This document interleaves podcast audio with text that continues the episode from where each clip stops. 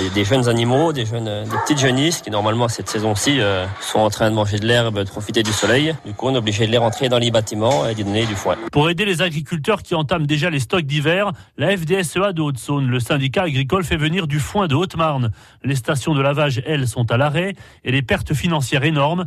Johan Graff en gère une à Val d'Oie. Il a perdu 20 à 30% de son chiffre d'affaires. On est en train de nous laisser crever la gueule ouverte parce qu'on nous propose absolument rien. On a nos charges à payer, euh, nos salariés pour ceux qui en ont. Euh, ça, bien sûr, on nous en fera pas cadeau. Il faut payer tout ça avec une rentrée d'argent à zéro. Dans les magasins de jardinage, l'arrosage est toléré mais doit être réduit, comme à ma jardinerie de Beautemps dans le territoire. Son directeur, Thierry Valls. C'est la première fois que je vois ça en 30 ans. Là, vous allez avoir un érable qui a pris un coup de chaud. En période chaude, on avait 4 arrosages jour. Bah, maintenant, on n'en a plus qu'un. On a obligation, euh, des temps secs comme ça, d'arroser au moins une fois par jour, c'est clair. Si la savoureuse est à sec, le doux l'est encore plus. Certains font même du Dans le lit de la rivière où poussent des tomates à certains endroits. Dans les préfectures, le ton se durcit.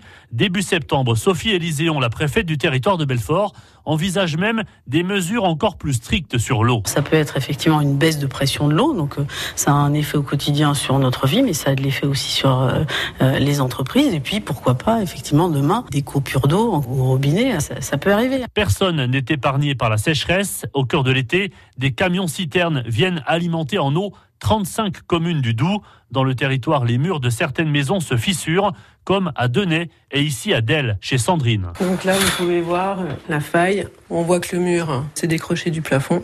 On a un peu peur que le plafond nous tombe dessus. Là-bas, de l'autre fenêtre jusque-là, ça reprend là. On est dans une situation très précaire. Avec le retour de la pluie, les mesures de restriction d'eau sont finalement levées fin novembre, après six mois d'une interminable sécheresse. Et demain, notre rétro 2018 sera consacré à la polémique autour du conservatoire de Montbéliard.